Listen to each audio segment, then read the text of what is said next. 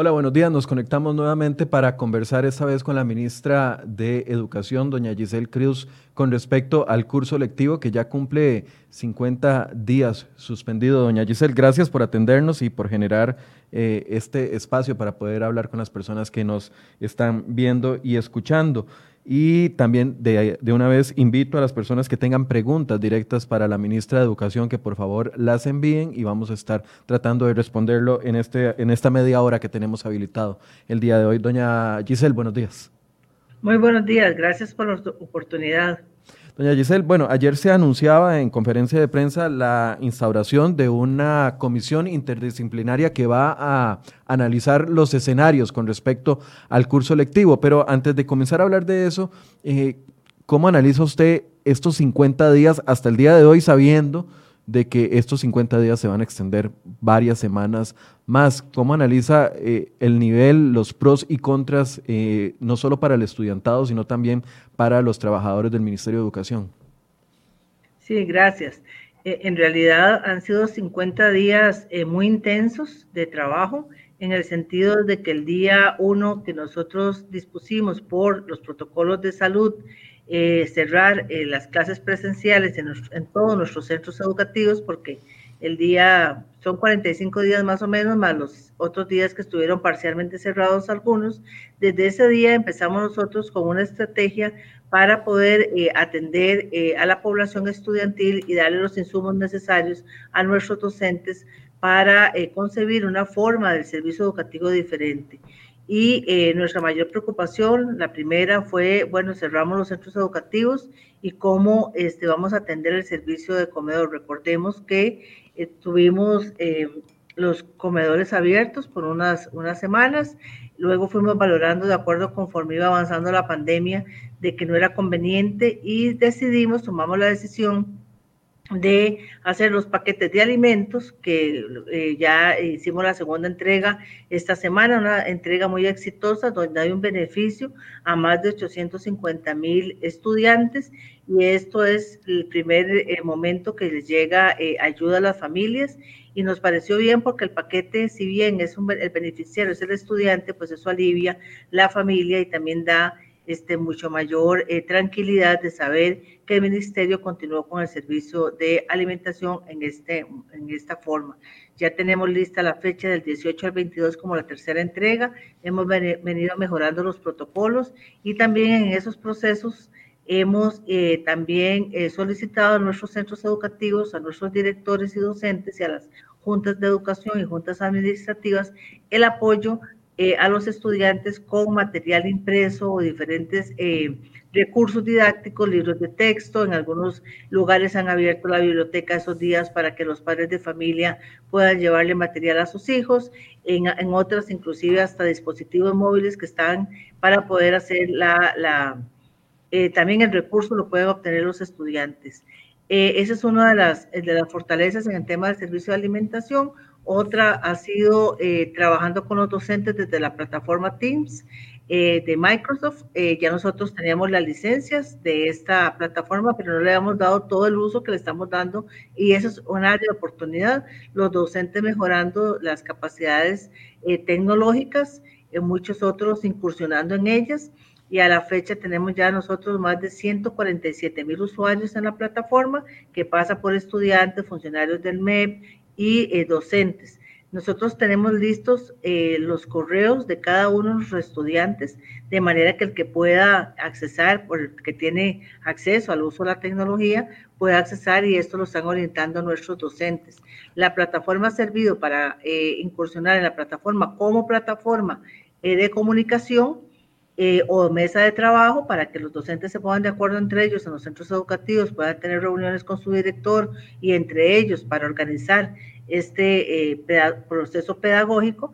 Eh, también eh, la segunda etapa fue el proceso de capacitación, ese proceso de capacitación todavía está, donde tenemos ya más de 40 mil docentes que se han capacitado en, en, el uso de la plataforma como una estrategia pedagógica. Esto es para toda esta población que tiene acceso a, las, a los dispositivos, que hay acceso a la Internet y que hay, hay que posibilidades de acompañamiento en, los, en las familias este, para el tema de el uso de Internet para tener ese proceso de aprendizaje en la casa y acompañando a los padres de familia. el otro eh, escenario es los estudiantes que tienen dispositivo, pero que no tienen acceso a Internet, y esto es un proyecto que hemos venido trabajando hace muchos años en el Ministerio con la FOT, la Fundación Omar Dengo, y ahí también estamos haciendo un recuento de dispositivos para eh, enviarles el material en, en un formato eh, diferente, pero que pueda usar la tecnología. Y el otro es la población que no tiene uso, acceso a Internet, ¿verdad? que es el tema todo del proyecto de hogares conectados, pero ahí tenemos esa limitación y en este sentido este, lo que hemos recurrido es la entrega de materiales impresos, como te mencionaba, y también libros de texto y otras formas. Doña en que avanzar. Sí, dígame. De la totalidad, tenemos aproximadamente un millón de estudiantes, ¿correcto? Así es. De ese millón de estudiantes, eh, ¿tienen ustedes un cálculo de cuántos se han podido continuar con el proceso, ya sea a distancia o por los chats de WhatsApp o por las por, por estas eh, plataformas que usted mencionaba y cuántos han quedado completamente eh, rezagados? Esta es una información que nosotros estamos levantando a través de nuestros directores regionales, por una parte, viendo a ver la, la, plataforma sí nos permite trazabilidad de los, de los docentes y de los estudiantes que ingresan y eh, cuánto ingresan y para qué ingresan. Esto no es un tema de, de supervisión, para lo, que nos interesa es el uso de la tecnología en esta situación que estamos. Por eso, Pero del millón son solo 147 mil en ese, en ese sistema.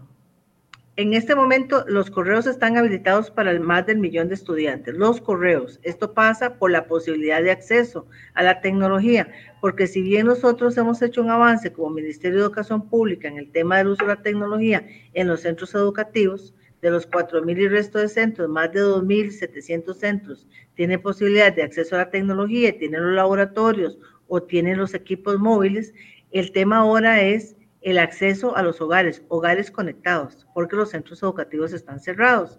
Entonces, uno de los trabajos de las áreas de trabajo que le pedimos a este grupo de expertos es ver cómo se ha comportado la educación a distancia, cuáles elementos tenemos y cuál ha sido esta experiencia país, que es la primera vez que reacciona el sistema educativo ante una situación como esta. Por eso, entonces, todavía no se tiene un, un, un, número, un cálculo de 50% de, de, toda la planilla de estudiantes del país, un 40, un 30, un 20, como para dimensionar el, el gran trabajo que viene por delante. Claro, en realidad lo que nosotros sí tenemos en este momento es poder sacar datos de trazabilidad de cómo se están desarrollando en la plataforma, pero eso es un trabajo porque hasta esta semana se hizo el trabajo de todo, de habilitar todos los correos de los estudiantes, entonces no podemos tener todavía un dato, estamos en ese proceso, pero con la claridad de que no va a ser el millón de estudiantes, ojalá fuese así, pero no tenemos, porque no tienen las condiciones ellos desde sus hogares para poderse conectar. Pero lo dejamos listo ahí para avanzar. Me parece que este es un área de oportunidad porque nunca antes habíamos tenido este proceso de acceso a, a, través de correos, ya sea por medio del estudiante o con el padre de familia. Hay todo un protocolo para hacer el acceso al correo electrónico, sobre todo porque son menores de edad. Esto es muy importante. ¿Para cuándo espera, doña Giselle, tener ese dato? Perdón que la interrumpa. Este es parte del trabajo que está haciendo la comisión, ver la trazabilidad que ha tenido la educación a distancia, tener datos generales de cuál, así porque los docentes se están comunicando de diferentes formas con los estudiantes y esa es la recopilación de información que le pedimos a los directores de los centros educativos para poder tener nosotros ese dato, porque esta oportunidad, una vez que volvamos a la normalidad, no podemos este, dejarlo de lado, esta experiencia de trabajo con... Eh, los docentes y el uso de la tecnología. Nos parece que es una área de oportunidad que nunca se había visto en esta dimensión, en esta premura. En menos de tres semanas, tener el acceso de esta manera a la plataforma, tener el acceso a los correos, ver que los docentes están comunicando entre ellos, organizando su trabajo y a la vez comunicándose con padres de familia y estudiantes. Pero sí es un dato que hay que recoger y que estamos clarísimos que hay que recogerlo, no solo por la situación ahora y poder tener datos gruesos de cuál ha sido el comportamiento de esta experiencia, sino también para lo que viene en el trabajo del uso de las tecnologías en el proceso de aprendizaje. Doña Giselle, ayer ustedes anunciaban de una comisión interdisciplinaria que va a analizar las posibilidades de un retorno a clases si es que éstas existen en un corto plazo. ¿qué, ¿qué, se espera de ese trabajo? Que proponga, no sé, eh, para junio tal escenario con estas medidas, para julio este escenario con estas otras medidas, para agosto o para final de año. ¿Qué es lo que manejan? Yo sé que hablar de fechas ahorita es complicado, pero, pero es que queremos tener claridad de hacia dónde se dirigen. Sí, en realidad este grupo de expertos, que es un grupo interno del Ministerio de Educación Pública que representa todos los niveles del sistema educativo que tiene el Ministerio de Educación Pública, este grupo de expertos tiene la tarea de ir poder configurar eh, posibles escenarios, eh, como lo hemos dicho, para valorar un regreso paulatino y controlado de la presencialidad, este, cuando las condiciones de salud de los protocolos y el avance de la pandemia nos lo permitan. Pero sí es importante ir dando ese paso hacia adelante, visualizando cuál podría ser un eh, retorno controlado y, y paulatino. Esto, la tarea de esta comisión es, bueno, valorar esto, cuándo y cómo se podría regresar a clases. Esto pasa también que cuántos estudiantes por aula con el tema del distanciamiento social, cómo guardar ese distanciamiento social, cuáles podrían ser los horarios, cuáles niveles irían, qué días irían. Este, otras interrogantes, ¿verdad? Que son inéditas en este momento en una situación de pandemia y que el ministerio nunca se había visto enfrentado a esta situación, pero sí nos convoca a poder ir perfilando eh, y configurando esos posibles escenarios eh, tomando en, en, cuenta estas variables y otras. Como le mencionaba, bueno, una variable muy importante es, nosotros tenemos docentes que se trasladan de una provincia a otra, inclusive del extremo norte del país al extremo sur del país, que viven en, en Guanacaste y trabajan en Limón o viceversa. Entonces, todos esos elementos hay que analizarlos, el comportamiento de la pandemia, cómo se comportan las diferentes eh, regiones educativas del país, circuitos escolares, condiciones de infraestructura, condiciones de, de higiene, eh, con los niveles educativos, el tema del distanciamiento social y muchos otros elementos, como por ejemplo también el abordaje pedagógico, cuáles van a ser aquellos contenidos prioritarios para poder desarrollar esos días. El tema del retorno eh, controlado y paulatino es un tema también que tiene que ver con ir reconfigurando el sistema educativo desde una nueva lógica, pero también tiene que ver con el apoyo a las familias, el apoyo a los estudiantes, ¿verdad? Y devolver otra vez a esa normalidad en la medida de las posibilidades, porque también es un tema que tiene que ver con las condiciones socioemocionales de nuestros estudiantes y de las familias. Sí, señora quiero, quiero ahondar ahí porque ya usted nos dio como una pista y tal vez eso nos puede ayudar a, la mayoría de personas que eh, la vimos ayer en la conferencia de, prensa a, a, ver qué es lo que están analizando. A ver, una escuela de mil estudiantes.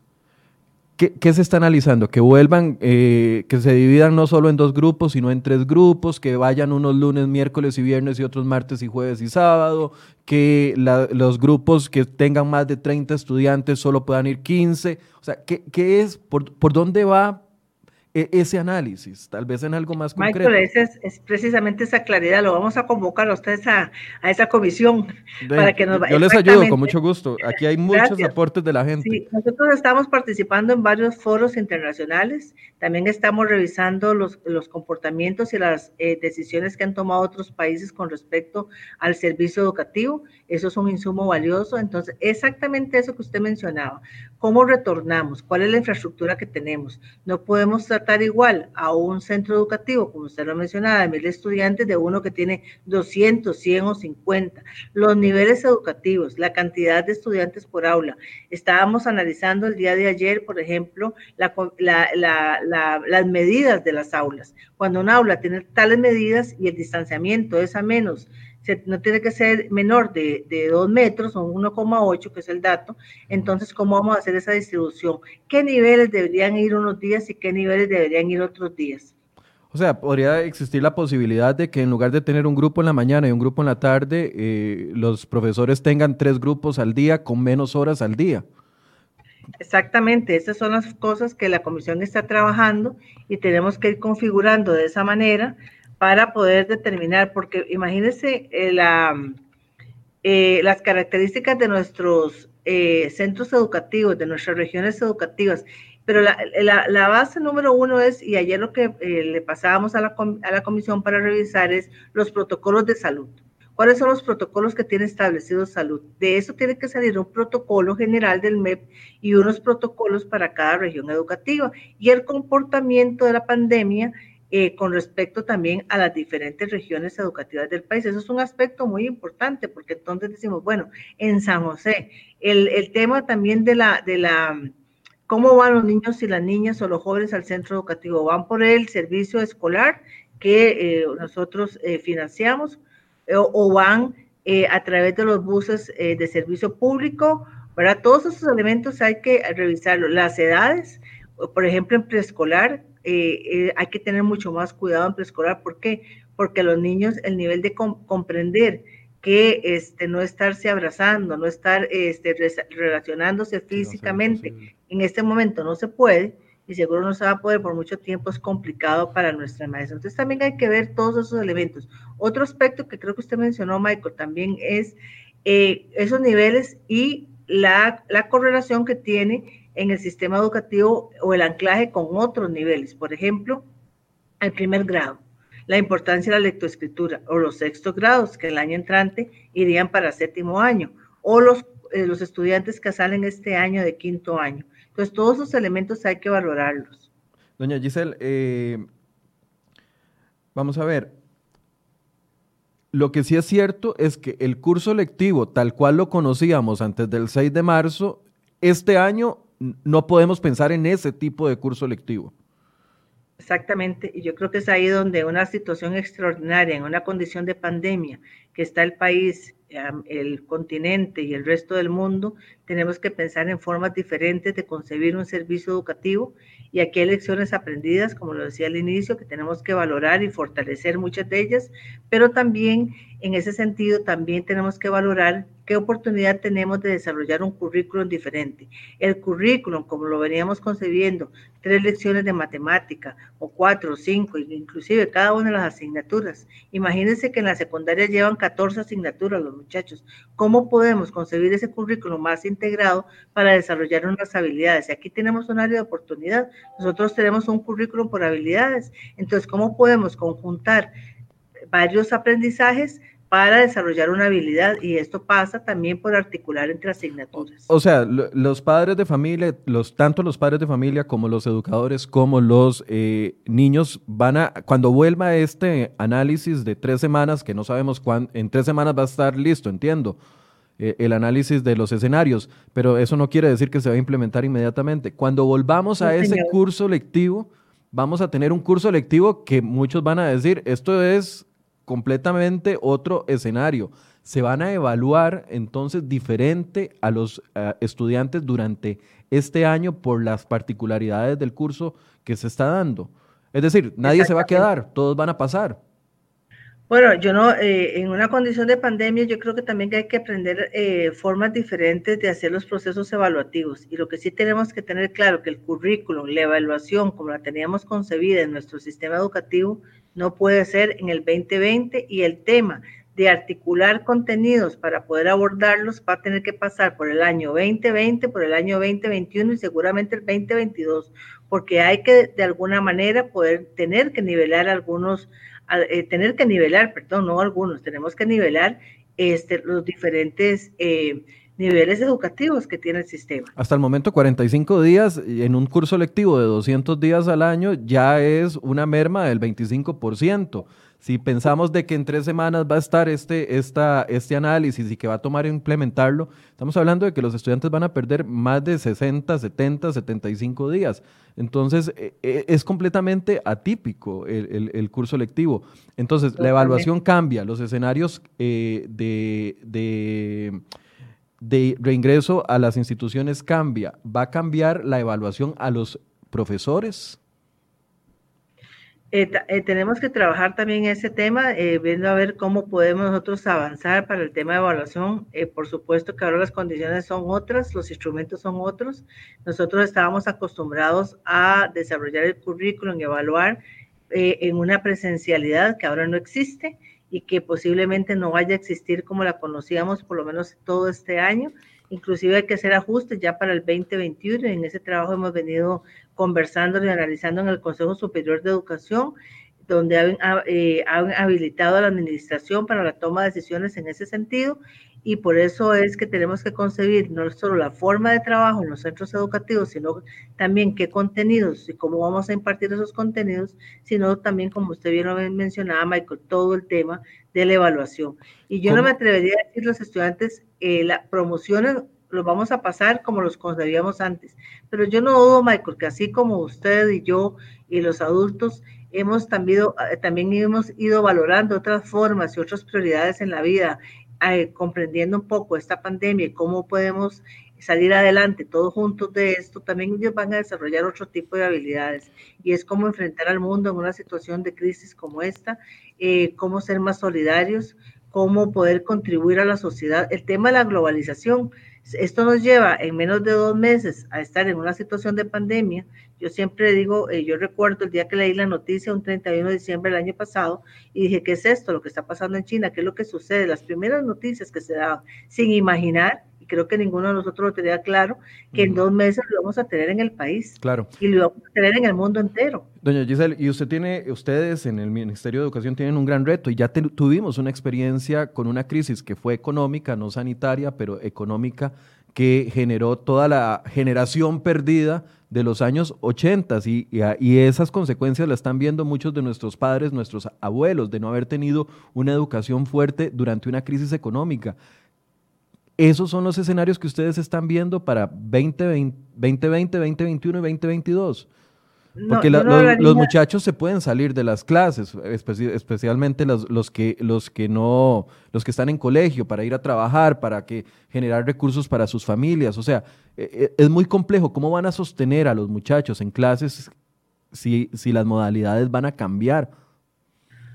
No dudo que nosotros tenemos que replantearnos, y desde allá lo hicimos, o sea, replantearnos la forma de abordar eh, el proceso educativo, replantearnos eh, una vez que volvamos a la presencialidad, hay que trabajar muy fuerte todo el tema de la exclusión, ningún estudiante se puede quedar atrás. Tenemos una oportunidad y es una ventaja también en el sentido que nosotros contamos en este momento con la matrícula de todos los centros educativos, una matrícula que se hizo en línea, que reportaron nuestros directores de los centros educativos. Entonces, ahí una vez que ya esté la presencialidad, tenemos que darle seguimiento a los estudiantes que estuviesen en marzo, que llegaron en marzo y podrían no llegar en el momento que tengamos la presencialidad. Ese es un tema, ese seguimiento. Hay que retornarnos a las aulas y hay que retornarlos con apoyos, apoyos educativos, apoyos económicos. Por eso para nosotros es muy importante continuar con el servicio de alimentación como lo estamos haciendo.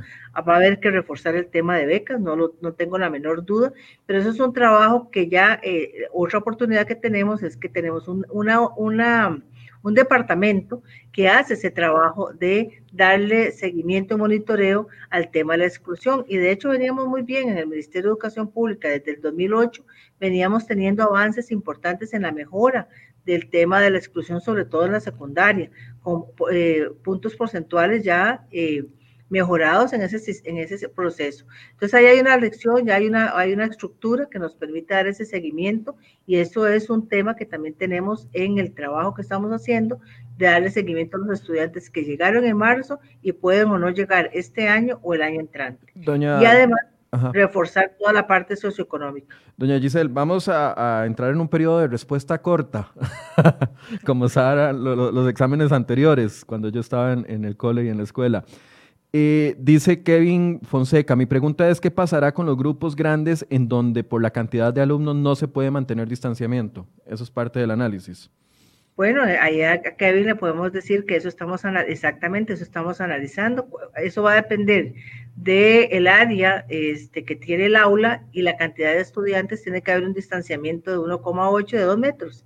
Entonces ahí podrán ir, depende del aula, insisto, 10 estudiantes, 15 estudiantes, 12, un día, otro día otros 12, y así trabajar de esa manera. Los demás se siguen comunicando con el docente de manera como lo están haciendo, que hay muchas experiencias interesantes y mucha innovación en ese campo. Yo recibo diariamente diferentes formas en que los docentes están trabajando. Hay un documento que nosotros remitimos, el de orientaciones para educación a distancia, que es este el apoyo que están teniendo los docentes para este trabajo.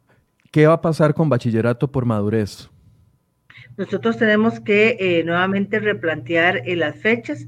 Ayer eh, este, tuvimos una reunión, yo había girado instrucciones hace algunos días para que hagan una propuesta a muy corto plazo de las posibilidades de hacer bachillerato por madurez. Sabemos que es una urgencia para muchos con distanciamiento social y otro grupo que se puede hacer a través de eh, la virtualidad. Sea, los que tengan acceso, que tengan posibilidades y uso de la tecnología, eso lo podemos hacer de esa manera. Así es que por eso, Michael, eh, esta situación nos lleva a pensar de manera extraordinaria. Antes era muy fácil convocar, no sé cuántos son, hay, grupos, hay convocatorios de educación a distancia que son 10 mil personas. ¿Qué va a pasar eh, con las universidades privadas que tienen cursos a partir de mayo? Sí, bueno, ahí tienen que tomar decisiones las universidades en el sentido de cuál es el trabajo que están haciendo en, la virtualidad. La directriz que firmamos el ministro de Salud y yo, las dos directrices hemos, firmado, eso también conlleva y, y tiene también, eh, concluye con la educación pública y privada. El tema del distanciamiento y el tema de los protocolos de salud es para el sector privado y público. Por eso, los, los cuatrimestres que, empiezan ahora en la primera semana de mayo siguen suspendidos o pueden reiniciar clases los, las instituciones. Las están trabajando de manera virtual, se están comunicando con los estudiantes de diferentes formas y ahí cada estudiante valorará de acuerdo al servicio que le está prestando la universidad ese proceso de continuidad, pero es muy importante que se han hecho esfuerzos también en ese sentido. Y también se están uniendo las universidades para poderse apoyar en el tema del trabajo virtual. Hay asignaturas, han hecho ejercicios, hay, ejemplos muy interesantes. Eh, por ejemplo, los laboratorios, cómo trabajar los laboratorios con distanciamiento social, o sea, atendiendo los protocolos de salud y haciendo todos los cambios que hay que hacer, es posible avanzar en algunos aspectos. Dice eh, Diana Rodríguez, tengo dos hijos en un décimo en el Colegio Técnico Profesional llevando especialidades de práctica, alimentos y bebidas, pone entre paréntesis. ¿Qué va a pasar con estos técnicos prácticos y con las pasantías? Bueno, ya nosotros tomamos decisiones de que la prueba de especialidades técnicas no se va a llevar a cabo este año. Los muchachos, ni tampoco los muchachos que eh, debían el trabajo, el servicio comunal, para graduarse de quinto año, que era un requisito, y ya lo levantamos. Y también levantamos la prueba de especialidades técnicas una vez que nosotros volvamos a la presencialidad. Y eso lo tiene muy claro la dirección nuestra de educación técnica, que parte del equipo del equipo de expertos interdisciplinario también está el director de educación técnica, de, de la dirección de educación técnica, porque hay que revisar todos estos elementos, qué aspectos se pueden llevar a cabo y qué no. Eh, Hazel Delgado le pregunta, ministra, se habló de la suspensión de las pruebas FARME para los onceavos, pero no se dice qué pasa con los que cursan décimo año y les toca aplicarlas en octubre. ¿Ya hay claridad sobre eso? Sí, nosotros suspendimos las dos, tanto de la, eh, los colegios, los décimos que, que las íbamos a aplicar en mayo. Eh, sabemos que en este año no hay condiciones para aplicar FARO y ahí hago la aclaración. Se, eh, suspendió Faro por este año para cualquiera de los niveles que tuviesen que hacerlo. La primaria estaba incluida, estaba incluida la secundaria también décimo, undécimo y los duodécimos de educación técnica. Se suspendió por este año Faro para todos los niveles. Pregunta María Cristina Guardia y yo le agrego, ¿qué va a pasar con los colegios privados? Dice ellas, y yo le agrego, ¿se van a aplicar las mismas medidas que los colegios públicos? Las medidas están establecidas para el sector público y para el sector privado. Eh, insisto, reitero que eh, la directriz que firmamos el ministro de Salud y yo es, eh, también cobija al sector privado. Ok. ¿Los exámenes de admisión a los colegios se mantienen o no?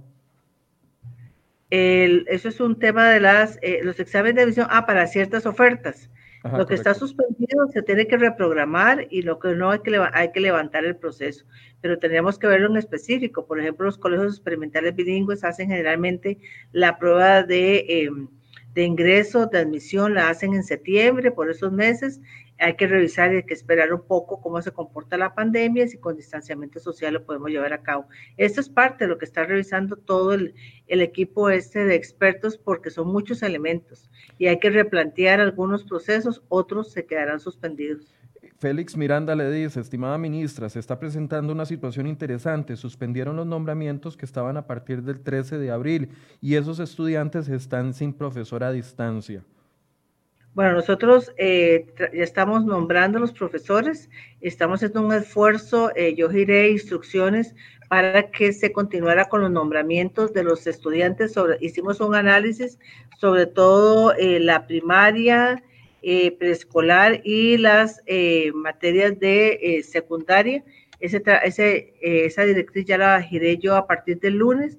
De, los nombramientos no se han suspendido, vamos a ver. Ok, no, estaban suspendidos hay unos nombramientos que son a partir del 13 de julio, eso lleva razón y hay que ser claro en esto, que son nombramientos que pueden esperar hasta el 13 de julio. Y otros, muchos, se, se están haciendo ya de directores que hacía falta en un centro educativo, una o dos maestras, porque también con esta situación, pues algunos procesos se atrasaron, sobre todo en el envío de información que nos hacen llegar en los centros educativos, y eso es comprensible.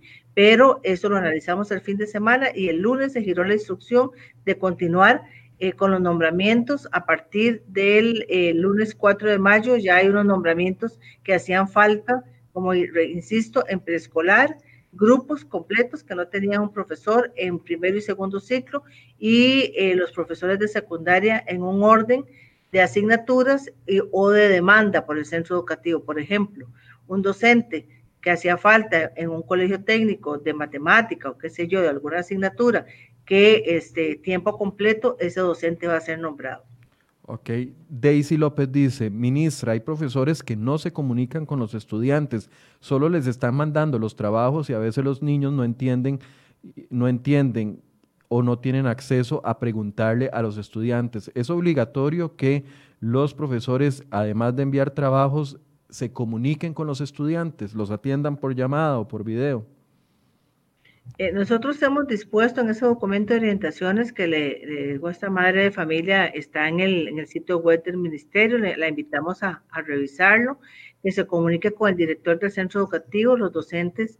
Les hemos solicitado que primero reorganizaran este trabajo en el centro educativo para que no saturaran ni a los estudiantes ni a las familias, porque hemos insistido mucho, no se puede llevar el horario escolar a la casa. Eso es imposible, materialmente imposible para los estudiantes y para las familias. Estamos en una condición de pandemia, hay muchos factores eh, psicosociales, factores económicos que tienen que atender también las familias. Entonces, lo que le hemos pedido es un acompañamiento a las familias y a los estudiantes. Entonces, le invito que se comunique con su, el director del centro educativo, lea ese documento y pueda apoyar al docente orientándolo diciendo, mire, aquí dice esto, esto es la forma en que debemos, pero sí es importante esa conexión con el estudiante. O sea, no es solo mandar trabajos por correo electrónico, por WhatsApp y dejar a que los muchachos estén ahí y lo resuelvan a su, hay que darle seguimiento, hay que darle seguimiento en toda la medida que se puede. Los padres de familia también apoyar a que los estudiantes retribuyan ese acompañamiento del profesor, para Que respondan, pero en la medida que se pueda, o sea, porque no es posible, en algunas casas solo hay una computadora o solo hay un teléfono, ¿verdad? Entonces hay que tener también esa consideración. Julie Roja le pregunta que qué va a pasar con los CAIPAT. También formamos parte del MEP. No sé qué es el CAIPAT, señora ministra. El CAIPAT es un servicio que damos nosotros de apoyo a estudiar, a, perdón, a personas eh, adultas con discapacidad. Es un servicio muy, muy interesante, eh, muy bueno. Es un, es un servicio que apoya mucho a las familias. Los CAIPAT también, lamentablemente, están suspendidos. No, no, no tienen ningún, ninguna eh, servicio educativo tiene en este momento las condiciones para poder estar en términos de distanciamiento social. Una vez que podamos abrir nuevamente, por supuesto que están considerados los CAIPAT. Eduardo Segura dice que pasa con las pruebas, con los pagos de las pruebas de bachillerato por madurez, ¿tienen que hacer o no? Eh, bueno, ya habían hecho un pago en marzo, ¿verdad? De la convocatoria de marzo que suspendimos, no tienen que volverla a pagar. Eso, por supuesto, es un dinero que está ahí. Eso vamos a reprogramar esas pruebas para que las puedan hacer. Ok, no, no tienen que volver a realizar el pago. Eh, Alison Soto, ministra, quiero saber si. Perdón, pero hay que guarden el comprobante, ¿verdad? Que es muy importante. Sí, mantengan el comprobante. señora ministra, quiero saber si volverán a dar prórroga para el pago de la presentación para las pruebas de admisión de la UNA y de la UCR, ya que no teníamos dinero para pagarle en la oportunidad que se dio. Bueno, yo me comprometo a conversar con la Vicerrectoría de Docencia de la Universidad eh, Nacional, la Vicerrectoría de, Estudiantil, perdón, para ver qué sucede ahí y poder preguntarles y, y tal vez Michael ahí le damos seguimiento para y poder dar la respuesta, pero en este momento no tengo el detalle. Vamos a apuntarlo aquí para, para que nos respondan las personas de prensa del ministerio. De vida estudiantil. Yo he estado en conversaciones con ellos en otros temas y están haciendo también muchos esfuerzos para poder apoyar a los estudiantes. Dice Diana Rodríguez, no han dado respuesta a los interesados en solicitar un traslado de colegio. Eh, van a ser aprobados. Sí, los traslados están vigentes. Lo que sucede es que estamos ahora, de priorizamos en otros temas, pero es un tema que no podemos quitar el dedo del reglón. Nosotros nos comprometimos, el señor presidente se comprometió eh, a hacer los traslados que correspondían. Estamos haciendo ese análisis, pero es un tema que tiene que ir y nos interesa muchísimo más todavía que se concreten todos estos traslados y por, sobre todo por el área de la relación entre el área donde trabaja el docente y donde vive, ¿verdad? ¿Y cómo hacemos? Le pregunta Gualesca Oriamuno, ¿cómo hacemos los estudiantes que estamos en el último año con la nota de presentación para la universidad? Ahí tomaremos decisiones también, Gualesca, que no se estrese por eso. Nos corresponde a nosotros en el Ministerio de Educación Pública darles todos los insumos, todas las oportunidades para que ningún estudiante se quede atrás. Esas decisiones las vamos a tomar y nunca se toma una, una decisión para nada afectando a ningún estudiante. Nosotros siempre es en mejora y en eh, para que el estudiante pueda avanzar.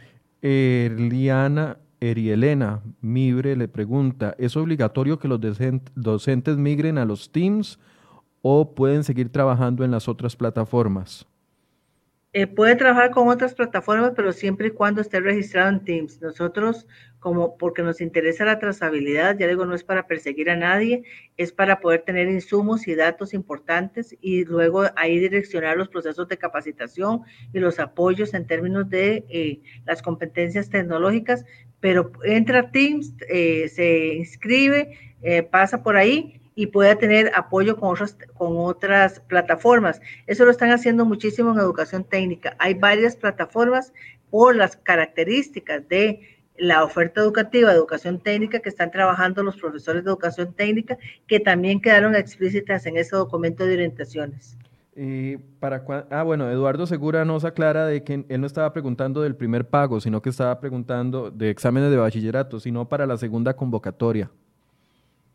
Bueno, eso tenemos que revisarlo. De siempre, el tema del pago es porque significa eh, pago de aplicadores. Acuérdense que eso se hace en los fines de semana y tiene unas erogaciones importantes para el ministerio, pero podemos valorar la posibilidad de, tal vez, no sé, valorar, eh, bajar un poquito el precio. Podría ser, déjeme conversarlo con, con eh, los responsables de este proceso, con la Dirección de Gestión y Evaluación de la Calidad, pero sí tienen una derogación porque demandan una, un desarrollo logístico bastante importante.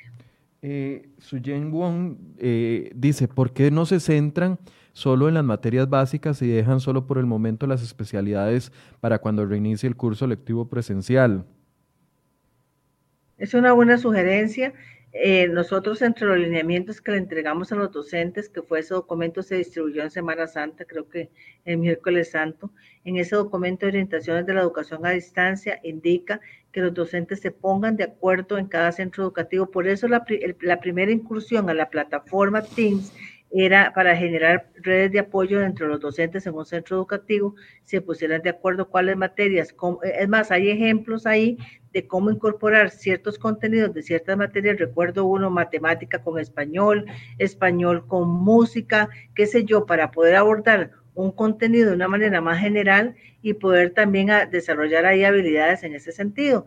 Entonces, ahí en el documento está cómo se ponen de acuerdo los docentes y darle prioridad a algunas asignaturas. Yo he visto ejercicios muy interesantes donde dice, bueno, eh, vi uno que, específicamente que era español y música un tema de la poesía, acompañando al profesor de música, y ahí tenemos una habilidad conjunta con dos contenidos de dos asignaturas diferentes.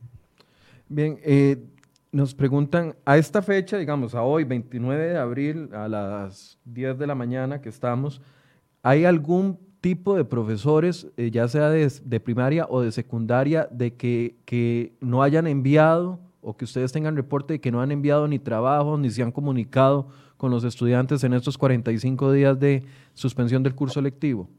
Así en ese nivel de detalle, Michael, no lo tenemos, pero si nosotros estamos haciendo trazabilidad, lo que sí sabemos son datos gruesos, por ejemplo, lo que le decía anteriormente, más de casi 40 mil docentes capacitados en la plataforma Teams con usos pedagógicos y 147 mil usuarios que están en la plataforma y que tenemos ya más del millón de correos electrónicos de todos los estudiantes del país. Pero la, totalidad de los profesores tienen la obligación en este momento de estar comunicándose con sus estudiantes y estarle todos, no hay excepciones. De, diferente forma, esa fue la instrucción, ya sea comunicarse si hay posibilidades en conexión o con material impreso o por WhatsApp, de alguna forma tiene que estarse comunicando con los estudiantes. Le, hago la consulta porque, porque que tiene perdón, el director juega un rol muy importante ahí, el director del centro educativo. Sí, entonces a, esa es la persona que vamos a direccionar, Alexa Chavarría, porque dice que los profesores no han enviado ni han mandado ningún tipo de comunicado, ni han mandado trabajos para los alumnos de cierto eh, lugar que dice Alexa Chavarría. Entonces, eso no debería estar sucediendo. No debería estar sucediendo. Entonces, Alexa, que se comunique con el director del centro educativo. Exactamente. Hay un, hay un, hay un director o una directora del centro educativo, hay un supervisor del centro educativo. Alexa, revise en la página web del MEP ese documento de orientaciones, ahí tiene la ruta del trabajo que desde el 13 de abril deben estar haciendo nuestros docentes, que la mayoría lo están haciendo. Pero si usted tiene esa situación, la invito a comunicarse con el centro educativo eh, con un correo electrónico o bien enviarnos a nosotros directamente la consulta al, correo electrónico que está en la, ese documento de orientaciones tiene este, varias formas de comunicarse, de cómo comunicarse con, con nosotros o, o, con el sistema educativo. Está la dirección regional también, que está activa, todos los directores regionales están trabajando este, todos estos días, todo el mundo está activo y el supervisor también. Hay muchos niveles con el cual ella puede atender esa, esa inquietud que tiene. Yamilet Sanabria dice, es que mi hijo está en noveno y solo dos de todos los profesores le han enviado materia y no les y materia para seguimiento. Nosotros tenemos también una contraloría, ¿verdad? Eh, y en esta eh, ahí están todos los números en la página web y ahí pueden a través de hacer la comunicación a la contraloría este, de servicios de nosotros para poder darle seguimiento a esa inquietud que tiene tanto la, la pregunta anterior como esta, Michael. Sí, señora. Eh, yo sé que ya tenemos que ir terminando porque nos abusamos un poquito, pero tal vez podamos responder unas dos o tres preguntas más, doña Giselle. Bien, eh, tres, porque si yo tengo agenda ya a partir de las diez y media. Sí, señora. Dice, en educa Fiorella Cascante, dice, en educación especial los estudiantes no deberían de abrir cuentas de correo, aplicar el portafolio. Eh, bueno, el portafolio es un instrumento de un registro de evidencias que no, tiene, no solo tiene el propósito de aprendizaje, sino el aprendizaje también desde la parte emocional. Eso es muy importante, indistintamente que lo estén haciendo virtual o lo estén haciendo en físico. Pero es muy importante, el, el, los, el acceso al correo es para todos los estudiantes, pero ahí priva el acceso que pueda tener el padre o la madre de familia. Pero el rol del educador en, este, en los servicios de educación especial todavía más importante de tener comunicación con la familia para poder buscar las mejores formas de comunicarse y apoyarlas.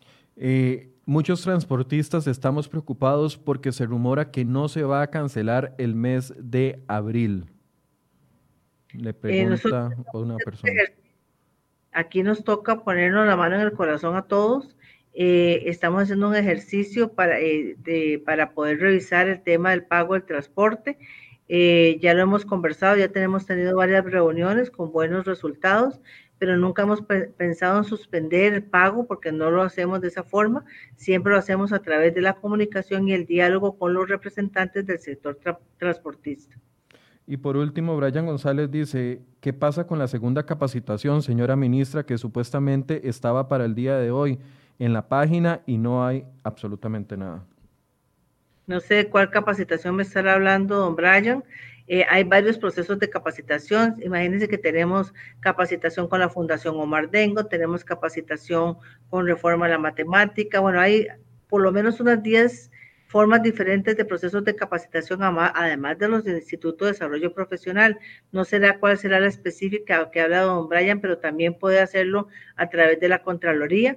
Eh, el tema de la capacitación en Teams Eh, hay una, mesa de soporte, voy a, pasarle el número a Brian si me está hablando de Teams, hay una mesa de soporte con un número de teléfono donde se atienden llamadas eh, para eh, atender estas, estas situaciones, que es la mesa de servicios, la 1116.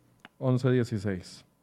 Sí, señor. Ok, perfecto. Bueno, muchas gracias a doña Giselle Cruz. No sé si quiero hacer un cierre y un mensaje final para las personas que nos están viendo muchísimas gracias por la oportunidad. Realmente el Ministerio de Educación Pública, y hablo del Ministerio de Educación Pública en todos los niveles, el esfuerzo que están haciendo los docentes, el esfuerzo que están haciendo los padres de familia, y sé que es una situación muy complicada para nuestras familias y nuestros estudiantes, pero tenemos que también aprender y abordarla de la mejor forma y en esto estamos trabajando fuerte para poderlos apoyar y seguir adelante y de esto vamos a salir todos en conjunto porque es un trabajo en equipo que nos va a llevar a buen término y a un, eh, a un feliz eh, retorno a la presencialidad. Queremos que todos volvamos a las, a las aulas y que ningún estudiante se nos quede atrás. Por eso todos nuestros esfuerzos tienen que ir dirigidos a mejorar todas las condiciones en la medida que la pandemia lo permita de este, un buen retorno a la presencialidad lo antes posible. Doña Giseli, ya para cerrar, si el, si el director no le respondiera, si, la, si los padres, porque muchas de las preguntas van en ese sentido, que no les están enviando materia o que solo envían para dos materias, etcétera, etcétera. Si, si el director no resolviera, ¿qué otra instancia pueden acudir? de nosotros eh, de servicios, la Contraloría de Servicios, está el número de teléfono en la página web, disculpe, pero no lo tengo en la memoria en este momento. Entonces, la Contraloría de Servicios, eh, ella puede eh, dar su, su necesidad o su inquietud a través de la Contraloría. Bien, muchísimas web del Ministerio. Perfecto, muchísimas gracias a la ministra de Educación que sacó estos minutos para conversar con nosotros. Mucho gusto, buen día, que esté muy bien. Buen día y muchas gracias a ustedes que se conectaron. Eh, vamos a procurar otros espacios conforme vayan analizando y dándose las propuestas para que ustedes puedan hacer las consultas directas a la ministra. Buenos días.